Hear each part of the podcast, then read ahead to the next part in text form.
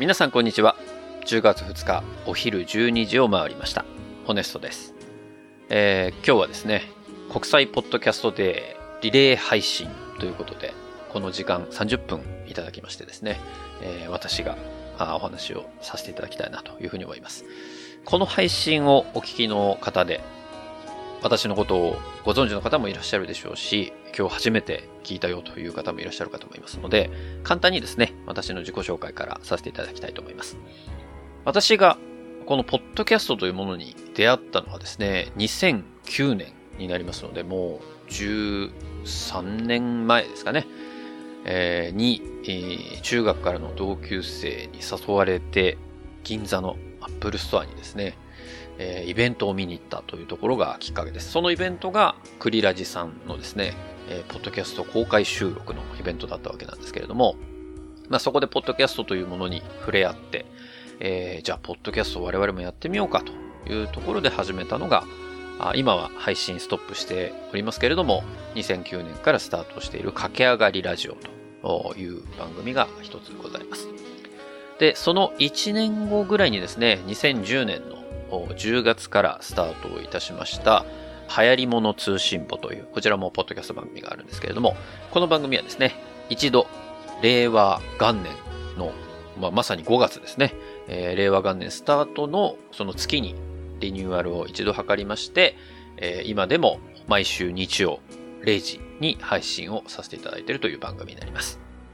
ですのでね、えー今日ちょうど10月2日ですので、本日の日をまたいだ、ちょうどその時にですね、配信をされているというような番組になります。まあ、あの、こちらの番組については、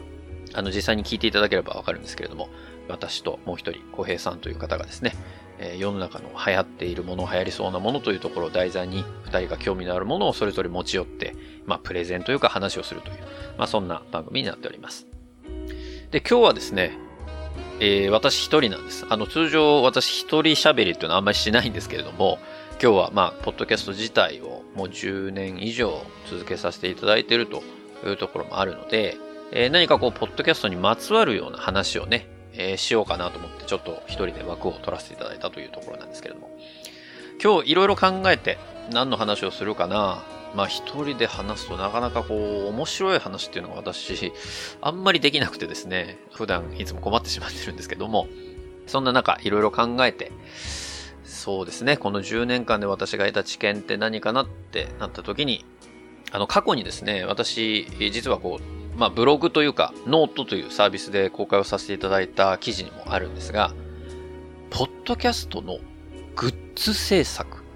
というものについて、一度流行り物通信簿でも軽くはお話をしたんですけれども、それのもう少し深いお話をですね、この30分を使ってさせていただきたいなというところで今日は企画をしてまいりました。というわけでですね、私がこの過去10年間、ポッドキャストをやる中で、実はまああの、個人的になんですけれども、せっかく番組をやるんだったら、何かこう番組グッズを作りたいなという思いが、あの非常に強かったんですね。で、番組スタートから、そうですね、駆け上がりラジオの方でもそうですし、流行り物通信簿の方でもそうだったんですけれども、スタートして結構すぐぐらいのタイミングでグッズを作っておりました。で、第1弾が、駆け上がりラジオの方で、ラバーキーホルダーというのを作ったんですね。で、そこで、なかなかクオリティの高いものができたなと、まあ自分自身で思ったところもありまして。だからこれグッズ作るの楽しいな。そして自分の番組のグッズを持って、まあそれをキーホルダーだったり、ステッカーだったり、缶バッジだったり、いろいろ作ったんですけれども、まあそれを制作して、えーこう身につけるのってなんか、やっぱりちょっとワクワクするなというところの思いがあって、そこからコンスタントに作り続けてきたと。で、実際どうですかね、グッズの総数でいくとですね、もう本当に16、20個いかないぐらいのパターンをですね、作らせていただいて、で、実際にまあ、あの、番組の中で希望者に無料で配布をさせていただいたりもしましたし、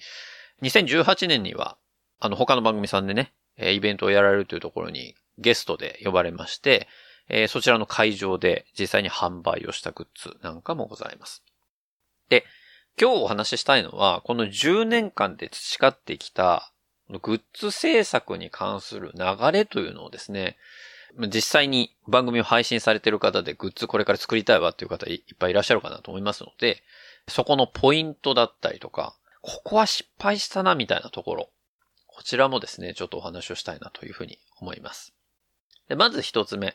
このグッズを作るっていうところの大まかな流れ。これ、初めて作る人なかなかわからないと思うんですよ。なので、今日は、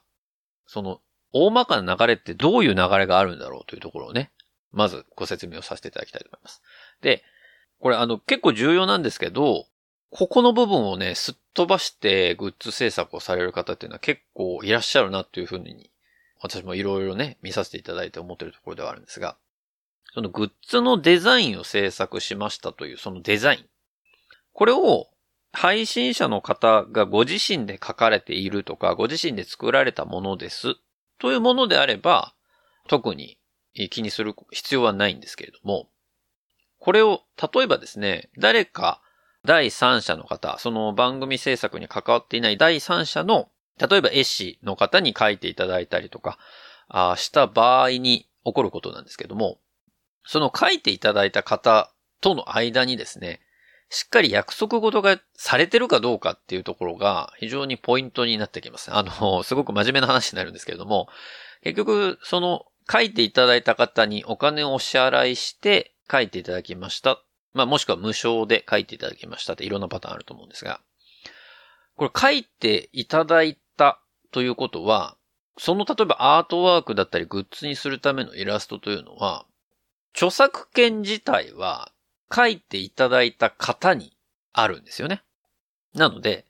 書いてもらった側、要は番組サイド側には、その絵の、まあ、著作権だったり、えー、その他利用権だったりっていうところが発生してないというか、ちゃんと取り決めがされてないのであれば、あくまでその絵っていうのは、その書いていただいた方に属しているというところが、これ基本なんですよ。世の中の法律的にはそうなっている。で、えー、それを番組で使うときに、例えばアートワークとして使いますので、えー、この絵を描いてくださいというふうな依頼をした上でやった場合には、それは目的がちゃんと伝えられた状態での取り決めなので、アートワークとしては使っていいですよというような契約というか、約束ごとにはなってるんですけど、そのアートワークで描いてもらった絵をグッズ展開していいかどうかっていうところを言及しないまま、そのままこう使っちゃうパターンっていうのが、おそらく、まあ世の中には結構あるんじゃないかなというふうに思ってるんですね。で、まあそこら辺もしっかりやってますと、A 氏の方にはこのグッズ展開でグッズの何と何と何に使う予定ですと。で、それを前提に書いてください。それに対してのお金をお支払いしますっていうようなことがしっかりされていれば問題ないんですが、そこに問題があると、何に対してこの書いてもらった絵というのを使うのかというところの約束事がしっかりされてないままだと、えー、後々ですね、その書いていただいた方から何か指摘を受けたりとか、その話は聞いてないので追加お金くださいとか、まあそういうようなケースに陥る可能性がゼロではないという形になりますので、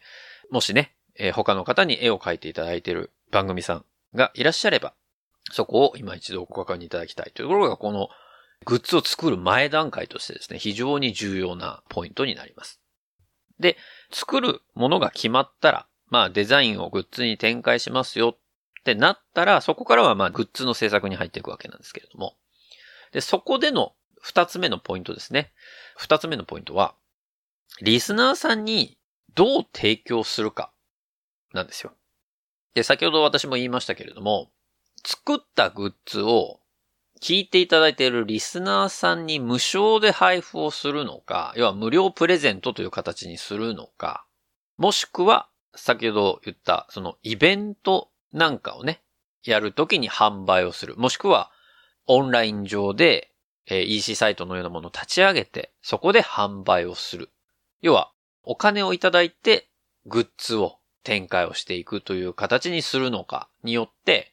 たどる経路というのがちょっと変わってくるかなと、個人的には思ってます。まあ、あくまで私がね、この10年間でやってきた中で感じたことなので、まあ、これが正解というわけではないんでしょうけど、まあ、一つの例としてね、聞いていただきたいなというふうに思いますけれども。で、あの、無料プレゼントする場合は、基本的に自分の作りたいものを作ればいいかなと思ってるんです。いやもちろん、その予算の関係だったり、いろいろあると思いますけれども、誰かが欲しいものというよりも、自分の番組として作りたいものというところを、まあ優先順位高めにしてですね、作るものを決めていくというような流れになるかなと。で、その中で、例えば自分の中で大体このグッズにかけられるお金ってどれぐらいかなっていうのを決めたりですとか、えー、あとは配布数、まあ、配る数をどれぐらいにするかなっていうところのそのバランスを見ながらですね、予算とグッズの中身と、えー、制作の個数っていうところを決めていく。で、あとは作っていくというような流れになります。で、この無料でプレゼントする場合は、グッズ制作完了までですね、そこまでこう気にしなきゃいけないことっていうのはないかなというふうに感じています。で、一方、えー、リスナーさんにそのグッズを購入していただくってなった場合に、どういう風な形態で買っていただくのか。これがですね、結構選択肢が今いろいろあるんですよ。で、購入していただく場合、考えなきゃいけないことって、在庫がちゃんとさばききれるかどうかっていうところが非常に重要になってくるんですね。で、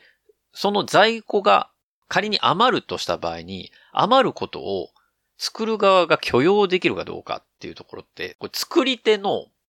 心持ちにすごく関わってくるところなんですよ。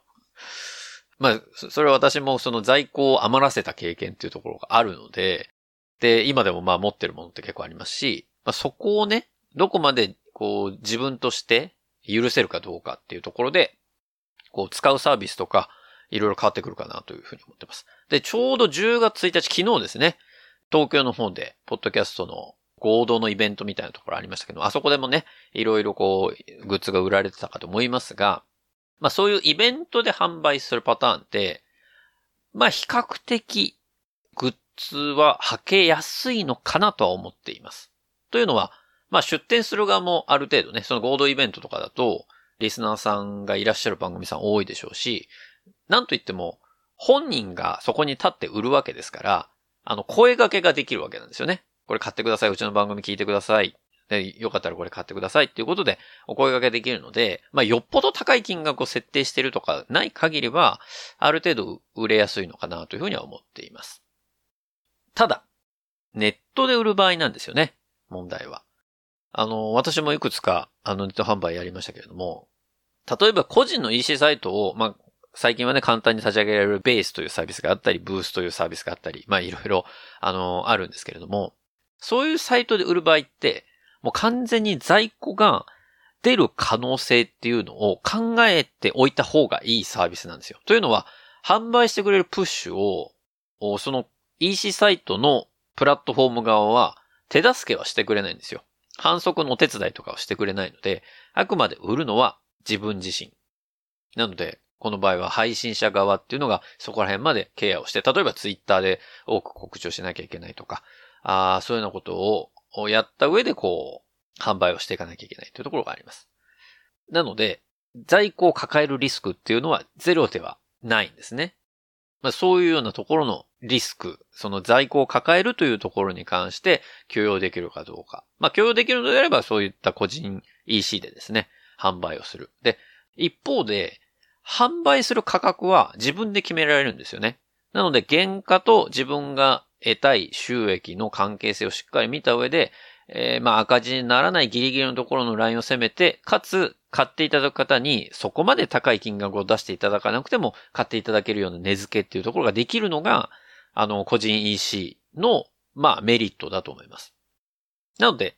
あまり個数をですね、多く作らなければ、比較的、まあ、売れやすいものになるのかなというふうに思います。で、一方、在庫はもう一個でも共有できないと。もう一個抱えるだけでも自分は、あ、これ一個売れなかったなっていう気持ちになっちゃう可能性があるなという方は、非常にその方向きのサービスがありまして、それがすずりなんですよね。いや、すずりっていうのはどういう形態かというと、もうご存知の方も多いと思いますけれども、えー、もうすずり側が販売できるグッズっていうのラインナップを多く取り揃えていて、その自分が作りたいデザインの画像さえあれば、どのグッズにも展開、そのデザインを落とし込むことができますと。で、落とし込んだ段階ではまだそのグッズっていうのは作られていなくて、あくまで画像として生成されるだけで、えー、注文が入って、誰かが注文確定、お金を払いましたってなった段階で初めて、裏側で、えー、制作に取り掛かる。なので、在庫を一切持たない販売形態っていうのができるのがすずりの最大のメリットだと思います。ただ、やっぱり受け取る側、要は購入者側としては、注文をしてから制作がスタートするので、しばらくこう期間を待たなきゃいけないっていうところのデメリットと、あとはですね、注文を受けてから製造するので、1個あたりの単価、コストというのが結構高めになっちゃうんですよね。なのでこう、制作者側、要は配信者がそれをすずりで売りますってなった時に、自分の見入り、利益をゼロに設定したとしても、それなりの価格で、すずりの一点物っていうのは、価格が設定されてますので、先ほど言ったように個人 EC でグッズ展開をする時に比べると、ちょっと高価なグッズになりやすいというか、こう、一つのなんかメモ帳みたいなところを取っても、このメモ帳の大きさで普段文具店とかで買うことを考えると、ちょっとやっぱり割高だなっていうようなことを感じるような価格感にはなってます。ただ、まあそういった側面も数字あるんですけれども、一定期間ですね、たまにセールをやったりするんですよ。この期間は T シャツは1000円オフですっていう、あのセールキャンペーンをやってたりですとか、そのグッズによってちょっとこう値引きをしてくれるようなものがあったり、あとは初めて買った方にえー、クーポンが届いたりっていうところの、その値引きの施策みたいなところはすずり結構やられてたりするので、まあそういうところを狙って買ってもらうとかですね、いうことも可能かなと。で、すずりにショップを出す側の人には、事前に何週間後にこういうキャンペーンやりますよっていう告知が届いたりするんですね。なので、そのキャンペーンの時期を狙って、グッズを置いておいてですね、この時期からキャンペーン始まるから、その時になったら、ツイッターとかで今1000円オフなんで買ってくださいっていう告知をしようとか、まあそういうようなところの施策は非常にやりやすいのがすずり。なのでデメリットだけではないっていうことは感じていただきたいなというふうに思います。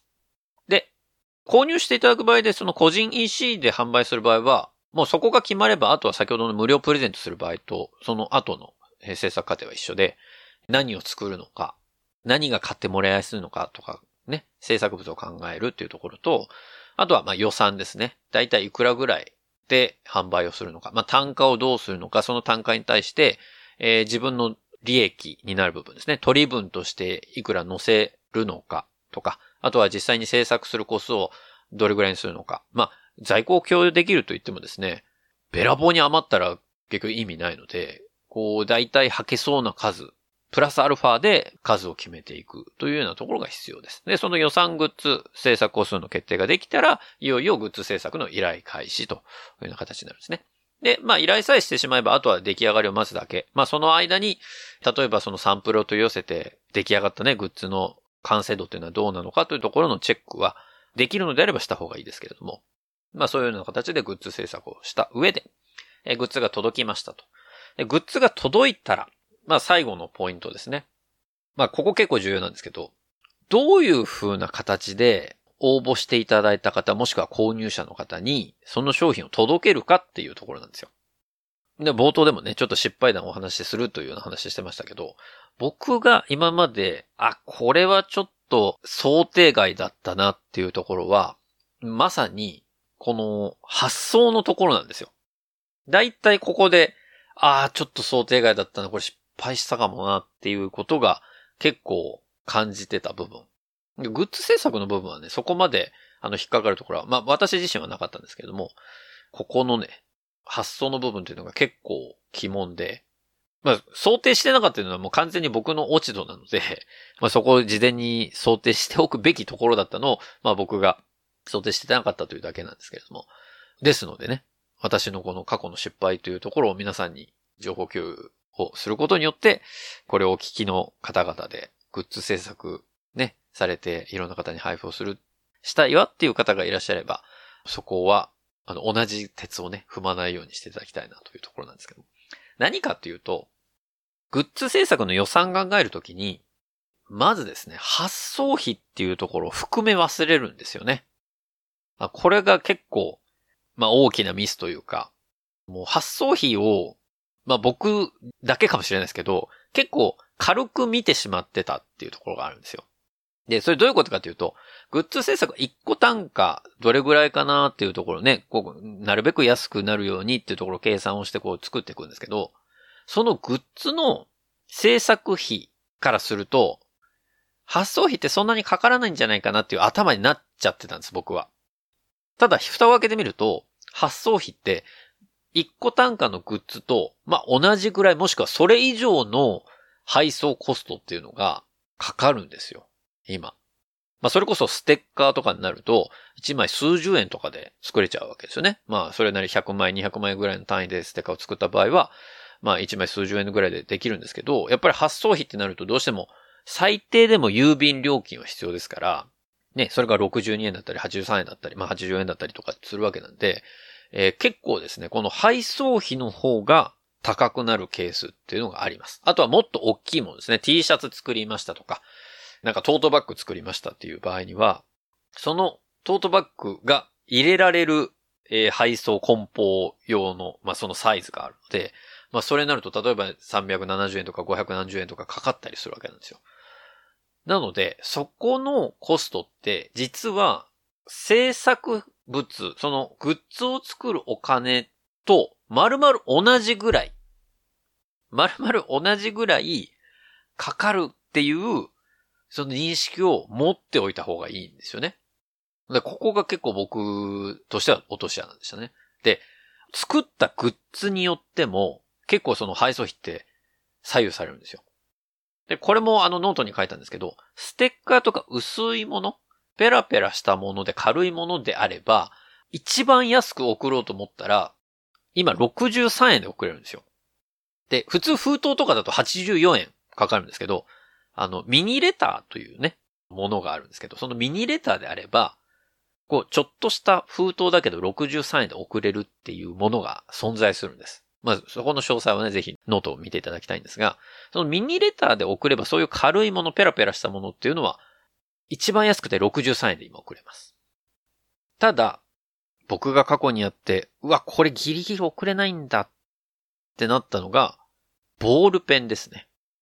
ボールペン、私、うちの番組で、あの、取り上げた製品でもあって、えそれをグッズ化、ね、内入れしてグッズ化した、ブレンというボールペンがあるんですけれども、これも100本ぐらい作って、えー、実際にご応募いただいた方に、全部ね、これを配送し終えたんですが、このブレンがですね、厚みが微妙に1センチいくかいかないかぐらいの厚みだったんですね。で、あの、ブレン1本、普通に文房具屋さんで買おうと思ったら、まあ、百数十円なんです。で、それ内入れして、それと、まあ、同じぐらいの価格でできたのかな、結局。まあ、そんなに、えー、ボールペンとしては高くないかな。まあ、1本あたりこれぐらいのコストだよな、と思って作ったはいいんですけど、それの、ブレンを入れるための、まあ、透明な袋があると思うんですけど、ビニールの袋が。そのビニールの袋に入ってる状態で、封筒に入れますと。で、封筒に入れた時に、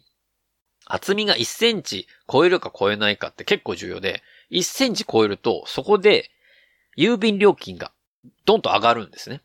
84円とかで送れないんですよ。だから100何十円とかになっちゃうんですよ。その時は。その時は確か120円とかで送ったと思うんですけど。つまり、100数十円、2、30円のボールペンを送るのに、1通あたり120円ぐらいかかってですね。